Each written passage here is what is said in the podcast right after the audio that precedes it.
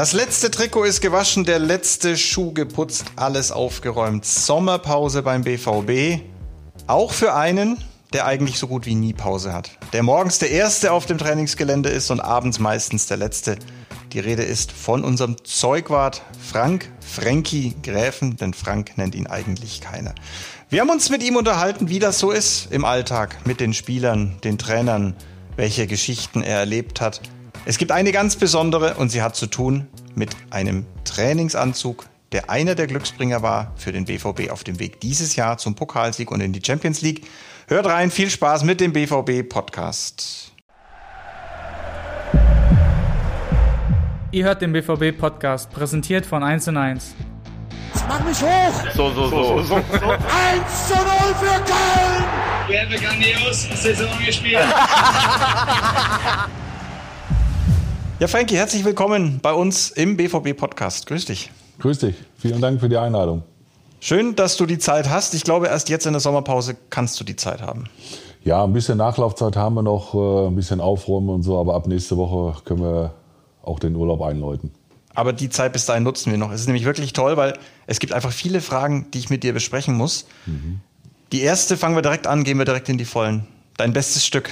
Ist es frisch gewaschen Ja, bereit fürs Fall. Museum? Ja, ist bereit fürs Museum. Frisch gewaschen, Schuhe habe ich auch nochmal geschrubbt und äh, können wir ans Museum überreichen. Bevor jetzt Fall. nämlich irgendjemand was Falsches denkt, dein bestes Stück, wir meinen ausschließlich den Anzug. Den Anzug, den wir gegen Bremen alle einmal getragen haben und äh, Danach wir- nur noch du.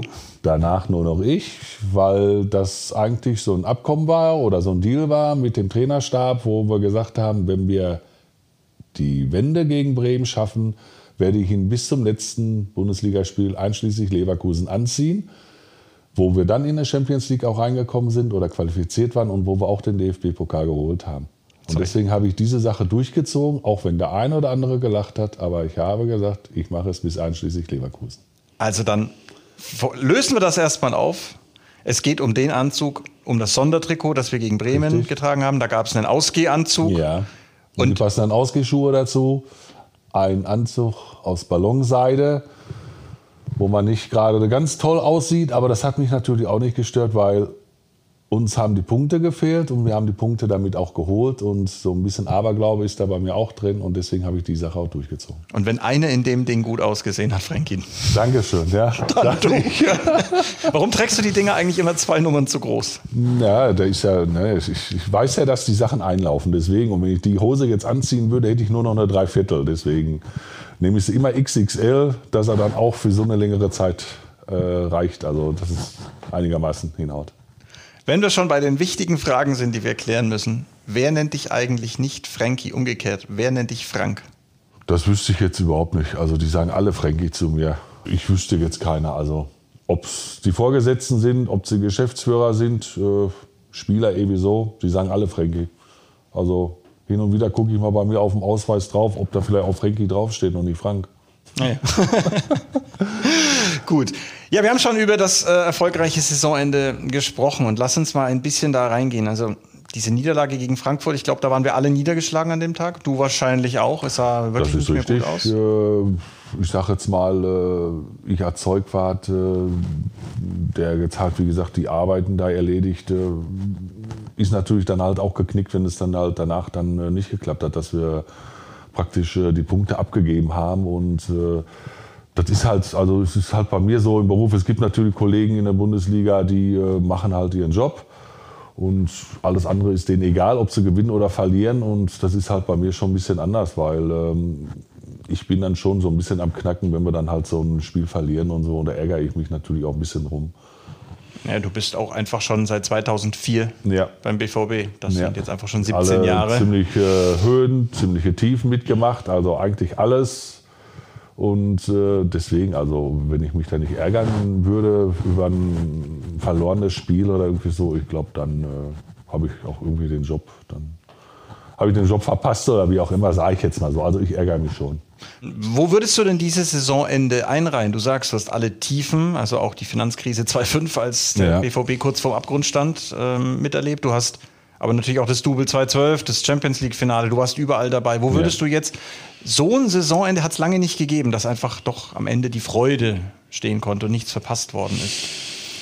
Ich glaube schon, dass die äh, Jungs äh, irgendwann dann doch mal aufgewacht sind. Äh, gut, wir hatten einen Trainerwechsel gehabt. Äh, Edin ist äh, Trainer geworden. Ähm, ich sage jetzt mal nichts gegen äh, Lucien Fabre, um Gottes Willen. Ich bin also auch mit ihm sehr gut zurechtgekommen, aber vielleicht hat Edin äh, die Jungs auch äh, ein bisschen anders äh, drangekriegt oder irgendwie ein bisschen mit anders umgegangen und so, was am Anfang ja auch ein bisschen äh, gedauert hat, aber dann lief es irgendwie.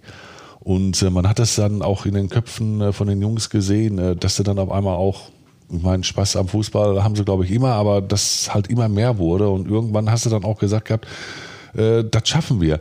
Ja, du hast gegen Bremen hast einen Sieg eingefahren. Gut, auch wenn mal eine Halbzeit mal nicht so toll war oder was, aber irgendwie hast du auch nie irgendwie Angst gehabt oder was, dass das Ding irgendwie in eine Buchse geht.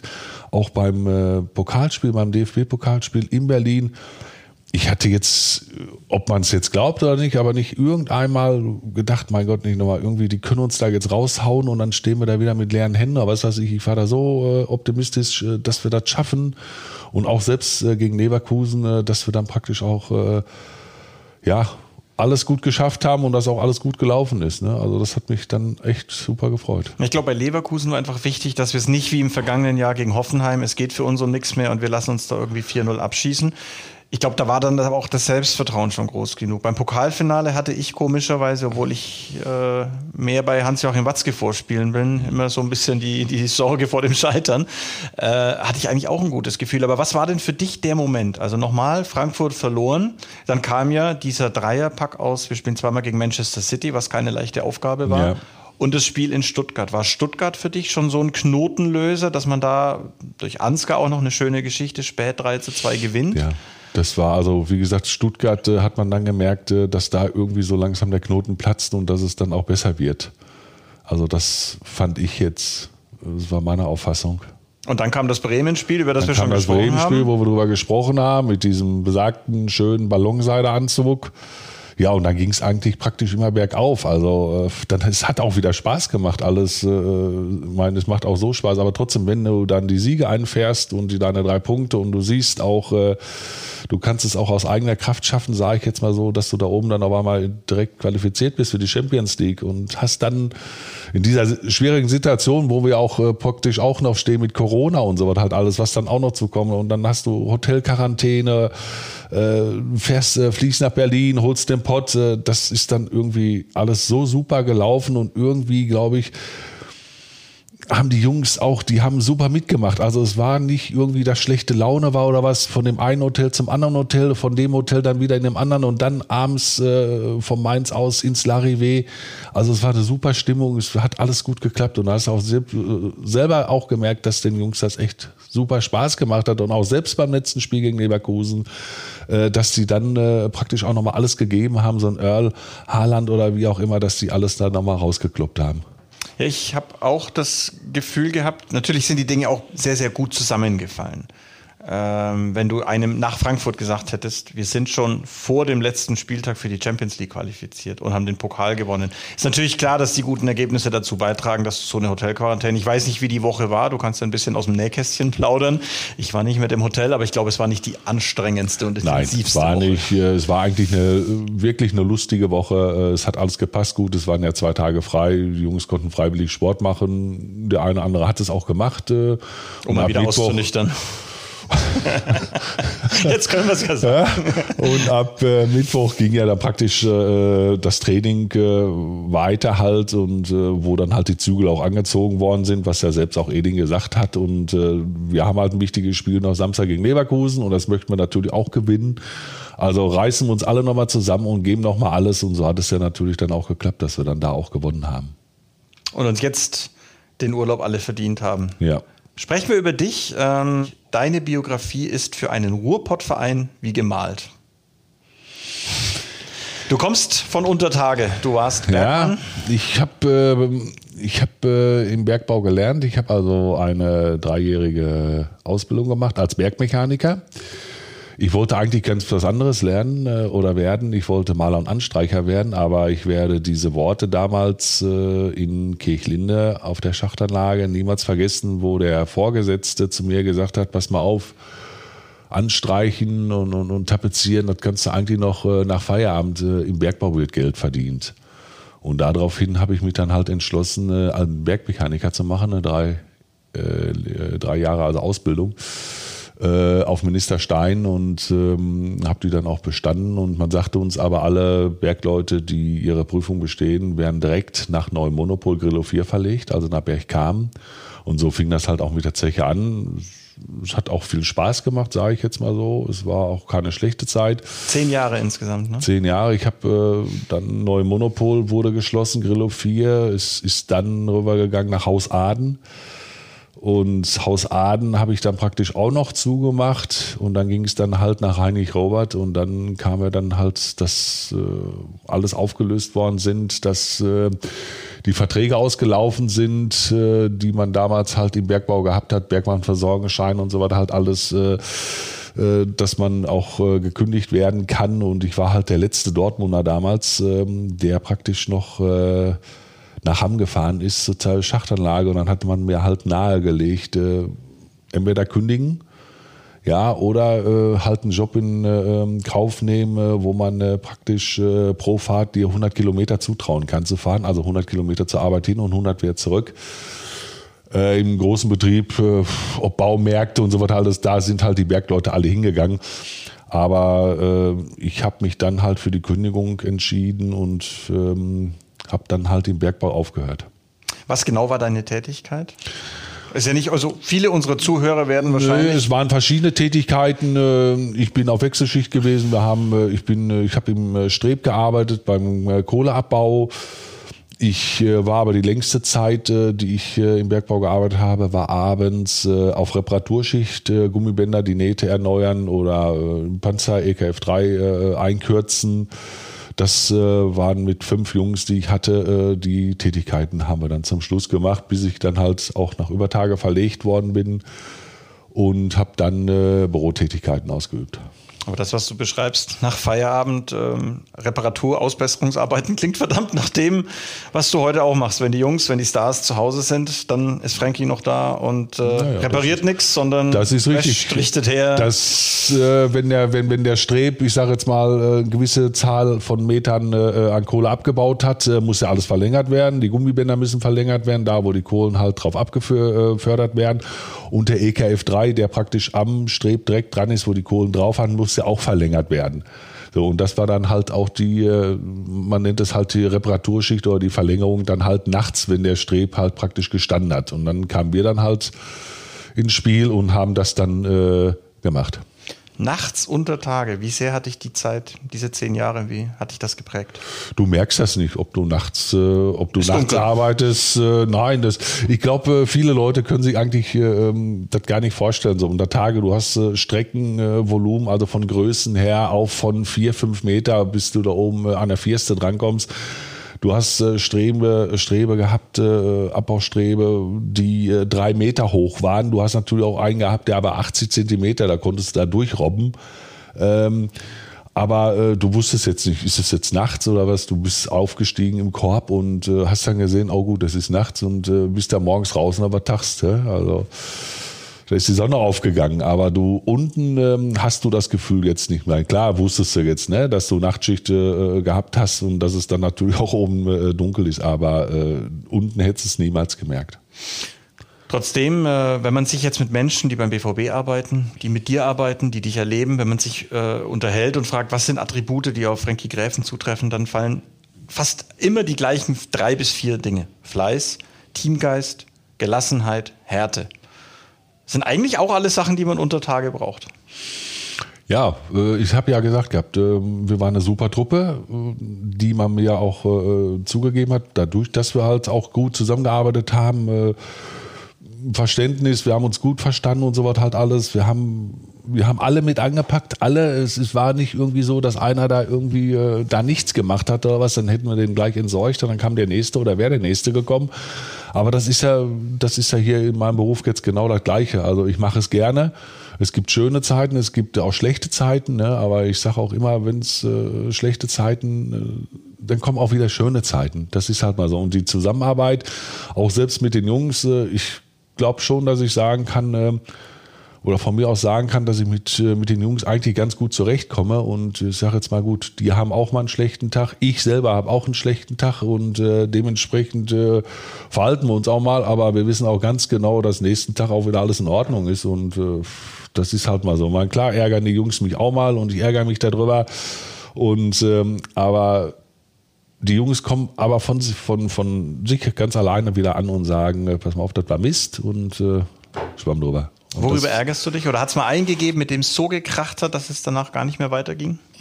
Von den Spielern her wüsste ich jetzt nicht. Nein, also ich habe ja schon viele, die durchlaufen sind hier bei Borussia Dortmund, viele Spieler seit 2004.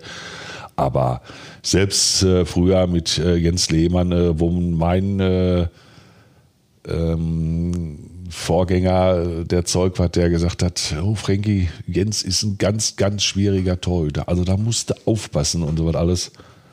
Ich habe ein super Verhältnis mit Jens Lehmann gehabt. Also ich habe den genauso eingedeckt wie jeder andere, sage ich jetzt mal in der Kabine und ich habe nicht einmal irgendwie, dass da ein böses Wort gefallen ist. Also äh, das glaube ich auch nicht. Also ich bin oder komme mit allen, bin super zurechtgekommen und, und wie gesagt, nur jeder hat auch mal einen schlechten Tag und das ist ganz normal. Also. Ich muss, immer wenn ich dir gegenüber sitze oder wenn ich dich sehe, muss ich an den Moment denken, als du die Trainingsklamotten an Usain Bolt ausgehändigt hast. Was hast du dir in dem Moment gedacht, als der schnellste Mann der Welt vor dir steht und du gibst ihm Borussia Dortmund ja, es, ist, äh, es war dann auch schon so ein bisschen, wo das Bild unten bei uns im Foyer gemacht worden ist und wo, wie du schon sagst, der schnellste Mann und äh, gib ihm dann die Fußballschuhe und so. Äh, weil im Fernsehen sieht es ja alles ein bisschen anders aus und wenn er dann vor dir steht, dann sagst du auch, äh, kann doch eigentlich irgendwie alles gar nicht sein. Ne? Was aber auch eine tolle Bekanntschaft war, sage ich jetzt mal so, überhaupt sowas auch mal mitzuerleben oder mitzukriegen. Ne? Und der war auch sehr nett eigentlich. der war sehr Tage, nett, der war. war. sehr nett, äh, ähm, hat auch eine schöne Autogrammstunde gemacht. Ich meine, klar, da waren die Fragen groß, ne? mit Trikots und hin und her kreuz und quer, mit der Unterschreiberei und so. Und äh, nein, es war, er war sehr, sehr nett. Also muss ich echt sagen. War auch nicht irgendwie, dass man sagt, so, das ist der schnellste Mann der Welt, äh, dass der jetzt irgendwie von sich aus irgendwie eingebildet, um Gottes Willen. Also ganz normal, schlicht und einfach. Ja, so soll es sein. Du hast schon gesagt, für dich ist es nicht einfach nur eine Arbeit, die du machst und dir geht alles äh, sachte am Popo vorbei, sondern für dich ist es ja lange Arbeitstage. Also eigentlich immer, wenn ich ans Trainingsgelände komme, Frankie ist schon da und äh, so spät gehe ich nicht nach Hause, aber Frankie ist immer noch da. Du bist der Erste und der Letzte. Ähm, ja, fühlt sich das für dich manches Mal auch so an oder sind das einfach die Tage und die, die, die Tätigkeiten? Ja, gut, das ist, sind halt die Tätigkeiten. Ich sage jetzt mal, wenn wir jetzt einmal Training haben, gut, dann haut es so einigermaßen hin, dass du dann auch späten Nachmittag zu Hause bist. Gut, bei zwei Trainingseinheiten, klar, dann fängst du morgens an und, und verlässt dann irgendwann um 21 Uhr, kommt immer drauf an, was wir für ein Wetter gehabt haben, wie viel Wäsche anfällt und dann das, das, das Trainingsgelände. Aber äh, ich bin auch so ein Typ, der halt, äh, wie gesagt, alles gerne äh, auch an dem Tag alles erledigt. Das ist, äh, ich habe so einen gewissen Vorlauf, äh, wo ich sage, so, wenn jetzt montags angenommen frei ist, dienstags fangen so langsam die Vorbereitungen zum äh, nächsten Heimspiel oder zum Auswärtsspiel an wo ich dann Tag für Tag alles dann praktisch fertig mache. Einschließlich Donnerstag wird der Bus gepackt und das war es dann und Freitag gehen wir auf Reisen. So und genauso äh, gut ist es halt, ähm, wenn wir aus dem Spiel oder wenn wir vom Spiel wiederkommen, wird alles wieder fertig gemacht. So, es kann immer mal was sein, nur dass man halt die Kisten im Bus packen muss und deswegen hast du also einen normalen Ablauf und dann kann auch mal eine Stunde länger dauern oder zwei. Die Zeit nehme ich mir dann natürlich auch. Wenn ich jetzt fragen würde, um was alles du dich kümmern musst, dann käme wahrscheinlich eine endlose Aufzählung. Aber kann man es unseren Zuhörern so ein bisschen schildern? Was sind so deine, deine Haupttätigkeiten an Spieltagen, an normalen Tagen, im Trainingslager? Ja gut, ich sage jetzt mal, äh, was das Training angeht, äh, dass die Jungs halt all ihre Trainingssachen haben. Ähm, gut, die Bälle werden aufgepumpt, äh, vorbereitet, die Schuhe werden vorbereitet, halt alles. Das ist halt normal, was hier im Brakel stattfindet. Es werden Getränke bestellt, was über meinen Schreibtisch läuft, Wasser, was die Jungs brauchen. Es werden Termine vereinbart, was jetzt gut im Corona-Fall jetzt nicht so war, aber was davor war mit, mit Puma, mit Adidas, mit Nike weil die Jungs ja auch zu mir ankommen und sagen, ja, so, da drückt der Schuh so ein bisschen, dann versuche ich erstmal selber da irgendwie Hand anzulegen, wie mit dem Schuhspanner oder irgendwie so.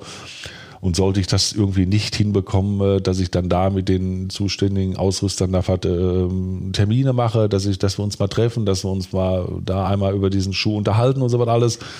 Es werden Bestellungen äh, gemacht, was über meinen Schreibtisch läuft, also so, so ein Rundum-Paket, so halt alles, was, da, was dazugehört, ja. Wenn ein Trainingslager anfällt, wird auch frühzeitig gepackt, äh, so, dass das auch alles nicht von jetzt, äh, alles nicht in zwei Tagen geht, das ist auch klar, aber wenn wir auf Reisen gehen, du weißt es ja selbst, wir haben ja reichlich Gepäck, äh, das wird auch langsam vorbereitet oder wenn die Champions League ist, das wird langsam vorbereitet und und und. Also es ist nicht so, äh, dass man sagt, so, man hat jetzt gar nichts zu tun. Das ist, es ist immer was zu tun. Und in immer Zeiten was. von zwei Hauptsponsoren. Ich glaube, das Pokalfinale mit äh, Das war Evonik ein Highlight. und Also das war schon eine Herausforderung. Also ähm, muss ich schon sagen, so sagte Carsten Kramer auch. Also ich sage jetzt mal, wir haben da mit Evonik, äh, haben natürlich auch alles versucht, äh, Menschenmöglichkeit, also was das Training angeht mit Evonik alles, so hast den Pokal geholt und Donnerstags, äh, Freitags fährst du nach Mainz, so dann alles Evonik weg, alles auf eins und eins. Äh, dann spieltechnisch dann irgendwie so genauso, weil ich habe ja dann auch noch einen ähm, Wagen runtergeschickt nach Mainz, den wir vorab, äh, bevor wir nach Berlin geflogen sind, schon gepackt haben mit den Bundesliga-Sachen halt alles. Ne? Also das war für mich auch selbst das erste Mal da Evonik, da 1 und 1, trainingstechnisch 1 und 1 und Evonik. Spiel darfst du ja nur 1 und 1 haben, also das, aber es hat geklappt. Es hat geklappt, wie immer. Wie wichtig, äh, also ich glaube, dass feste Abläufe und Routinen unerlässlich sind, weil sonst das Chaos ausbricht. Aber wie wichtig ist auch Improvisationskunst, wenn doch mal irgendwas nicht funktioniert? Ich spinne mal, du kommst in die Kabine und stellst fest, plötzlich ist ein Schreibfehler auf dem Trikot. Kann ja alles passieren. kann alles passieren. Äh, normalerweise wird es kontrolliert. Äh, die Trikots werden kontrolliert. Das ist halt mal so. Ich fahre ja auch äh, zu jedem Spiel oder ob Heimspiel oder Auswärtsspiel, habe ich vier Trikots pro Spieler dabei. Das ist halt mal so. Und ähm, da wäre dann mit dem Teufel, wenn alle vier, wenn da irgendwas ist, äh, kaputt wäre oder wie auch immer. Aber im Großen, also ist da auch nichts, äh, noch nie was vorgekommen oder was. Klar, da war dann aus Versehen mal so ein Liga-Logo nicht drauf. Aber du hast ja dann immer noch drei andere. Und du kannst natürlich auch mal selber Hand anlegen. äh, Wenn auf einmal dich alle Stricke reißen, dann klebt sie das Ding auch mal an. Mit Patex. Das ist also auch kein Problem, das haben wir auch dabei. Also Improvisation hast du auch. Das läuft dann auch. Ja. Zuverlässig bist du auch. Ähm, Ich versuche gerade in meinem Hinterkopf, während du erzählst, zu überlegen, ob ich schon mal erlebt habe, dass du einen Tag nicht da warst. Ja, was war, war ich mal einen Tag nicht da? Wenn doch, ich war auch schon mal einen Tag nicht da, wenn äh, ja, Untersuchungen stattfinden, die ich halt auch einmal im, äh, oder alle fünf Jahre einmal machen, machen lasse. Äh, da an dem Tag bin ich dann auch mal nicht da. Also alle fünf Jahre mal einen Tag nicht da, halten wir fest. Die Personalabteilung hört an dieser Stelle weg und Ja, also deine Bosse freut's. Wo ich vier Tage im Krankenhaus gelegen habe, äh, da habe ich äh, mein erstes Spiel, äh, ein, mein erstes Freundschaftsspiel freitags verpasst. Ähm, da hatte ich, das, ich musste dem Doktor das äh, versprechen im Krankenhaus, im Johanneshospital, den Chefarzt, sagt der Herr Greven, sagt er, wenn Sie Freitag, wenn ich Sie irgendwie sehe oder ich höre, sie war beim Spiel, aber es dann knallt es. Also man hatte mir Krampfadern halt rausgezogen links und äh, ich hatte ihm gesagt, Sie können alles machen, sage ich nur, ich, ich muss Freitag bei dem Spiel sein. Ich habe noch nie gefehlt, das geht halt mal nicht. Er sagte, das können Sie knicken, das haut nicht hin. Ja, und dann haben die mich Donnerstag entlassen und wo war mein erster Weg Donnerstag hin? Das war auf dem Trainingsgelände und dann haben die mir nur alle gesagt, Kerb, weißt du was, dir ist nicht mehr zu helfen. Du kamst mit diesen schicken weißen Strümpfen. Ja, Ich erinnere mich. ja. Aber ich habe das Spiel dann auch von zu Hause geguckt, über unseren Sender und äh, es hat aber auch alles gut geklappt. Das, das ist gut. Du hast schon so ein bisschen angesprochen. Ähm, Zeugwart ist vielleicht nicht gleich Zeugwart. Unterscheiden sich die Zeugwartaufgaben von Verein zu Verein oder ist es dann doch in aller Regel eben das Herrichten der Trainingssachen und die, die Organisation rundum? Ja, also ähm, so, was ich höre von meinen Kollegen, ähm, gibt es schon Unterschiede. Also äh, ob äh, das da unterschiedlich, also es ist halt nicht jeder Zeugwart, der halt alles macht. Also es gibt eine, einen Kollegen, der macht halt nur, wie gesagt, äh, die Trainingswäsche oder beziehungsweise was das Training angeht ähm, oder spieltechnisch angeht, aber alles andere getränketechnisch ist egal was, äh, da hat er nichts mit am Hut. Also so eine Kollegen gibt es halt auch. Gibt es Freundschaften? Ich glaube, ja. wir dürfen es an der Stelle ja. verraten, dass du mit dem Kollegen des Ex-Bundesligisten Schalke 04 ganz gut kannst? Nee, das, also ich mit Enrico schon ganz in Ordnung, aber ähm, mit dem Besten, das ist der Thomas aus München. Aha. Ja, also der hat damals auch um diese Zeit so angefangen, angefangen als Zeugwart und ähm, der kam dann auch irgendwie, ich war morgens beim Frühstück, äh, werde ich niemals vergessen, da lachen wir heute noch drüber da hat man ihn auch irgendwie so ins kalte Wasser geschmissen und ihm fehlten die Unterzieh-Shirts für die Trikots. Ja, die hat man ihm da also nicht dabei gepackt. Der Kollege, der das davor gemacht hatte, der gesagt, ist alles in Ordnung, Thomas, kannst du einpacken, alles gut. Und die fehlten ihm. Und da rief er mich an und fragte, Frankie, kannst du mir irgendwie behilflich sein? Ich sag gut, sag, das ist kein Problem. Da musste halt nur den Sponsor halt äh, abkleben, so dass man, weil die hatten ja damals Adidas gehabt. Damit habe ich ihm damals geholfen was aber im Endeffekt aber auch gar nicht so zu Trage kam. Also die Jungs haben dann doch nicht angezogen oder teilweise nicht angezogen. Aber da waren wir ab dem Tag waren wir eigentlich äh, sehr gut befreundet und äh, wir telefonieren hin und wieder, wir schreiben hin und wieder und wenn wir uns sehen, ist es irgendwie so schön. Ne? Quatschen wir schön. Also ich komme mit allen gut äh, aus, mit den allen Kollegen in der Bundesliga, sage ich jetzt mal so. Ich habe da bis jetzt noch nie irgendwie äh, äh, Probleme mit gehabt. Gut, wenn sich einer dumm stellt, kann ich mich auch dumm stellen, sage ich jetzt mal. Wenn mich einer ärgern will, auswärts, mein gut, das haben wir auch mal gehabt und meint, der müsste mir nur fünf Bälle zum Warmmachen geben dann kriegen die Jungs dann halt hier auch noch fünf Bälle zum Warmmachen. Ja, und gut, dann kommt halt ein Anruf, äh, dann wird das aufgeklärt, weswegen, weshalb, warum. Ja, aber im Großen und Ganzen passt alles. Gibt es sowas wie eine WhatsApp-Gruppe? Also ich habe mit Schulle mal gesprochen, der hat gesagt, die Busfahrer haben sowas, die Sportdirektoren nee. haben sowas. Die nee, wir haben sowas haben wir nicht. Nein, nein. Es wollte oder es sollte immer mal Treffen Enrico, beziehungsweise der Franco aus Frankfurt wollte das mal gerne. Der Kollege sagte, dass wir uns mal alle treffen, aber es ist nie irgendwie, dann konnte der eine wieder nicht, der eine hat keine Lust gehabt, irgendwie dazu zu kommen und dann ist das irgendwie auch nie passiert, dass wir uns mal, mal irgendwie getroffen haben über das Wochenende, mal halt, äh, wenn Pause ist oder irgendwie so. Ne? Aber wir telefonieren dann halt normal oder schreiben halt. Ne? Ich meine, jetzt auch, wo Pokalsieger geworden sind, hat auch der eine oder andere gratuliert. Ne? Finde ich auch ganz toll. Ich meine, gut, ich habe meinen Kollegen auch gratuliert zur Meisterschaft äh, wieder mal, aber gut. Sind die auch alle dann so lange schon dabei wie du? Also wie ist das so die durchschnittliche Verweildauer eines Zeugwarts? Also es ist unterschiedlich. Also sind die wenigsten. Äh, der aus Wolfsburg, der Kollege, ist mm, länger dabei als ich. Es äh, sind aber auch viele, die mal irgendwie gewechselt haben, die dann in, äh, in der zweit, zur zweiten Mannschaft hingekommen sind, zur Jugend, warum auch immer, wo dann Neuer gekommen ist und dann irgendwann wurde das dann mal wieder gewechselt. Äh, dann ist äh, Enrico hatte ja auch mal zwei Jahre ein bisschen Stress gehabt mit dem Trainer. Ähm, der war dann halt auch in der Jugend und ist dann halt damals, wo dann der Trainerwechsel wieder war, wieder zurückgekommen. Aber im Großen und Ganzen äh, bin ich eigentlich doch relativ lange schon dabei und Thomas noch nicht Tag so lang und aber gut. Apropos Trainer, Edin war dein 09. Trainer, den du beim BVB erlebt hast, wenn wir ja. richtig gezählt haben. Also es müsste losgegangen sein mit Bert van Marwijk, mhm. Jürgen Röber, Thomas Doll und dann Klopp, Tuchel, Bosch. Stöger, Favre, Terzic. Ähm, Marco Rose wird jetzt dann der Zehnte sein. Würdest du einen rauspicken, wo du sagst, das war dein Lieblingstrainer? Ich sag immer, ich habe, äh, äh, ich komme mit jedem gut zurecht mit den Spielern, sage ich immer. Und klar habe ich natürlich auch den einen anderen Spieler, wo es besonders gut passt. Bei den Trainern ist genau das Gleiche. Ähm, ich bin mit jedem Trainer super zurechtgekommen. Gut, es hat mal geknallt äh, beim Jürgen Röber. Diese Info hat uns von Josef Schneck, den wir natürlich auch zu dir befragt haben, ja.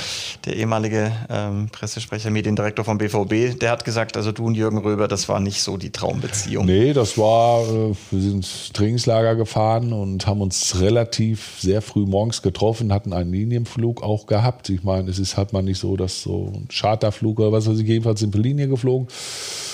Aber Jürgen, äh, ich sehe die Bilder dann noch, ähm, wie er zu mir kam und sagte, Frankie, er hat sehr viel Gepäck gehabt, äh, diese Koffer müssten im Bus gepackt werden. Und ich hatte ihm das dann gesagt gehabt, ich lasse es fahren lassen, also die werden im Bus gepackt. Und dann merkte ich irgendwie, dass er unruhig wurde und kam dann irgendwie so alle paar Minuten irgendwie rum und stand halt immer noch da und ich sag, die kommen im Bus, du brauchst da keine Angst haben. Und dann halt Wuterbrand kam er auf mich zu und sagt, du brauchst dich um meine Koffer nicht zu kümmern, ich mache das jetzt selber. Das ging ihm also nicht schnell genug. Und dann hat er schön geknallt und Josef, äh, deswegen wird das auch gesagt haben, jeder hat es mitgekriegt, Michael Zorg auch und so was alles. Und äh, es war dann auch erstmal Funkstille. Wir haben kein Wort miteinander geredet. Also es kamen richtig böse Blicke. Und Josef kam damals noch zu mir an und sagte, Frank, sagt er, äh, Frankie, du brauchst dir da keine Sorgen machen, sagt er. Also alles gut. Und in, ich glaube, das war Mabea Trainingslager, ja, kam er einen Tag später abends auf mich zu, der Jürgen, und hatte sich entschuldigt und hatte dann auch gesagt gehabt, das war nicht so gemeint. Also er hat das wohl verkehrt vorgebracht. Ich habe es vielleicht verkehrt aufgefasst, aber so, er hat sich entschuldigt und hat gesagt gehabt, lass uns gute Freunde bleiben oder sein. Und so war das auch. Er hat mir nach seinem Wechsel oder wo er dann ja auch gegangen ist, dann auch nochmal äh, WhatsApp geschrieben und Nachricht geschrieben und es war so schön mit dir die Zusammenarbeit und es war ganz klasse und so. Also das war Jürgen Röber. Mit allen anderen, wie gesagt, äh, es hat danach auch super geklappt und äh, gut. Mein Lieblingstrainer, was ja auch viele sagen, ist Kloppo und wird auch immer Kloppo bleiben. Das ist halt mal so und äh, wir haben echt ein super Verhältnis. Ich sage jetzt mal, früher haben sie auch gesagt, wenn der eine jetzt jünger wäre oder älter, würde man auch sagen, das ist Vater und Sohn. Aber wir haben schon ein sehr, sehr gutes Verhältnis. Also das war echt, das kannst du gar nicht toppen, sowas. Wobei er ja auch wegen Kleinigkeiten sehr aufbrausend sein kann. Das ist richtig. Das ist richtig. Dir, da liegt ich mal weiß, das falsche Shirt draußen, dann kracht so ungefähr. Aber ich weiß, äh, das ist, das ist auch richtig. Das äh, war ja dann auch immer, wenn eine neue Zwischenkollektion gekommen ist und äh, es war dann irgendwie so was Ausgeflipptes. Ich habe ihm das da hingelegt, dann kam der bei mir dann rein und sagte, willst du mich eigentlich verarschen oder was? Hast du nicht mehr alle Latten am Zaun? Ich ziehe doch sowas nicht an. Aber am Ende hat er das angezogen. Aber im Endeffekt hat er das angezogen, weil er ja genau weiß. Aber das gab es natürlich auch, aber das ist dann aber von seiner Art irgendwie nicht böse ge äh, gewesen oder wie auch immer. Also ich sage jetzt mal, er konnte sich auf mich voll verlassen, ich auch auf ihn, auch wo wir darüber gesprochen haben oder irgendwie so. Ähm, da wusste er oder da hat er auch das vollste Vertrauen gehabt, dass das nie irgendwie weiter erzählt wird. Ist egal, um was es da ging und andersrum aber auch genauso. Und so haben die Jungs das auch aufgefasst. Äh, die haben sich auch nicht zurückgehalten oder distanziert oder irgendwie so, dadurch, dass sie gemerkt haben, mein Gott, nicht, aber der Zeugwart, äh, ich glaube, das ist der erste Zeugwart, der äh, neben dem Cheftrainer im Bus vorne sitzt, wenn wir halt mit dem Bus so äh, Auswärtsspielen gefahren sind. Äh, das, die haben niemals irgendwie gesagt, pass mal auf, der könnte jetzt mal was erzählen, wenn die mal abends eine Feier gehabt haben, es hat keiner nachgefragt. Also die haben sich ganz normal weiter so verhalten und wenn sie was hatten, haben sie es mir auch anvertraut. Und äh, weil sie auch ganz genau wussten, ich habe dem Klopper das nicht erzählt. Klopper hätte mich niemals irgendwie ausgefragt. In den ganzen sieben Jahren hat er niemals irgendwie gefragt, hast du mal was über, dieser, über diese Feier gehört, abends, was da stattgefunden hat, niemals. Und das war echt ein, ein super Vertrauen, was wir untereinander gehabt haben. Kannst du denn eigentlich, wenn mal gefeiert wird, auch jetzt beim Pokalfinale, kannst du mal mitfeiern oder hast du immer im Hinterkopf, Mann, ich muss noch aufräumen? Ja, gut, ich sag jetzt mal, äh, du hast es ja in der Zeitung gelesen, wann ich hier von Berlin aus dem Stadion gekommen bin. Danach wurde dann natürlich auch gefeiert, das ist auch klar. Klar hast du die äh, äh, nächsten Tag dann halt, äh, wenn es dann weiterging nach Mainz und so was alles, das muss ja auch alles so äh, klappen, ähm, alles vorbereiten und und und und äh, aber zum Feiern kommen wir auch. Also ich habe zwei Minuten gehabt, um meine Sachen einmal in den Koffer reinzuschmeißen. Mehr Zeit blieb bei mir leider nicht. Ich habe es ja erst gar nicht ausgepackt, deswegen da brauchte ich es auch gar nicht reinschmeißen. Du hattest einfach deinen Anzug an. Ich hatte meinen Anzug an, deswegen ich musste nur gucken, dass er wieder gewaschen wird, dass er für meins wieder fit ist. Und wenn wir über Spieler gesprochen haben, da hast du dich auch noch nicht so richtig, hast du dir in die Karten gucken lassen. Den einen oder anderen sagst du, hat es gegeben, mit dem du besonders gut konntest. Ich glaube, Ja. DD ist einer. DD, wo wir heute noch äh, oder wo ich heute noch Kontakt habe, aber ich habe auch mit Roman Weidenfeller äh, unter anderem, wir telefonieren da auch ein super Verhältnis und äh, mein Liebling war früher Thomas Rositzky, für den ich auch viel gemacht habe und äh, das mit dem, also mit dem habe ich mich auch sehr, sehr gut verstanden. Also die Zeit, wo er hier in Dortmund war, ich habe viel für ihn auch ähm, erledigen müssen oder habe es erledigt, weil er auch vollstes Vertrauen zu mir hatte. Und ähm, er wusste auch, dass darüber nichts gesprochen wird oder dass ich da niemals irgendwie wieder darüber reden würde, mit Überweisung gemacht für die Bank und so was alles. Ich wusste, was äh, Tommy verdient hat und so. Klar kam die Frage, sag doch mal, äh, was hat er verdient äh, von den Spielern halt die mich angesprochen haben, aber ich habe es bis heute nie erzählt oder nie einem erzählt, was er verdient hat, äh, weil ich ja, weil ich die Akte oder die Gehaltszettel auch von ihm gehabt habe, weil ich und das zeichnet, glaube ich, auch so ein bisschen aus, äh, wo man auch das Vertrauen dann so hat, wo man sagt, weißt du was. Äh, ja, wollte ich gerade sagen, ich glaube, das ist ja die wichtigste Währung. Also neben ja. der Tatsache, dass die Jungs wissen, da liegt mein T-Shirt immer frisch gewaschen, gefaltet ja. und gebügelt, dass man dir halt einfach vertrauen kann. Ja, das glaube ich schon und das wissen die auch. Ist das, wenn du ein Buch schreiben würdest, das würde ein dickes Buch wahrscheinlich werden. Das würde, glaube ich, ein dickes Buch werden. Also ich sage jetzt mal, wenn man so von 2,4 anfängt, äh, das wird schon doch eine dicke Schwarte werden. Was nervt dich am allermeisten? Was nervt dich wirklich, wenn du in die Kabine kommst? Die Unordnung nervt mich. Da frage ich mich dann auch hin und wieder mal, äh, ich sage, Jungs, sieht das bei euch zu Hause auch so aus? Nee, dann sagen sie, dann kriegst du dann zur Antwort, ja, die Putzfrau räumt das weg. Und daraufhin sage ich, ich bin aber nicht eure Putzfrau. Und dann räumen sie es auf. Dann räumen sie es auf. So muss es sein. Frankie, ich danke dir ganz herzlich. Schöne Einblicke, gemacht. hat Spaß gemacht. Ja. Ich glaube, wir könnten uns über Anekdoten aus deinem Berufsleben Stunden und Tage und eine ganze Sommerpause lang unterhalten. Das stimmt. Aber die möchte ich dir jetzt nicht noch weiter beschneiden. Mhm. Räum noch ein bisschen schön auf. Mach ich. Ja, und dann machst du Urlaub. Wo geht's hin?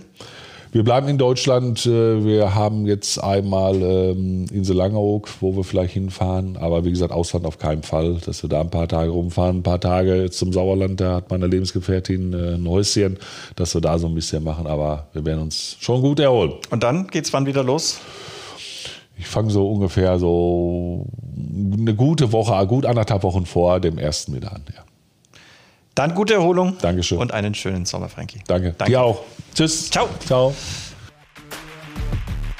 Das war's schon wieder. Hat's euch gefallen? Dann abonniert doch unseren Podcast bei dieser, Spotify, Apple oder Google und schickt uns eure Kommentare an podcast.bvb.de. Danke und bis bald.